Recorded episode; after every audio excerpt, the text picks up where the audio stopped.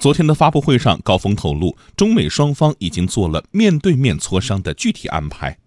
即便现在美方处在圣诞假期但中美经贸团队始终保持了密切沟通磋商工作一直在有条不紊按计划如期的推进。明年一月份除了继续保持密集的电话磋商以外双方已经做了面对面磋商的具体安排。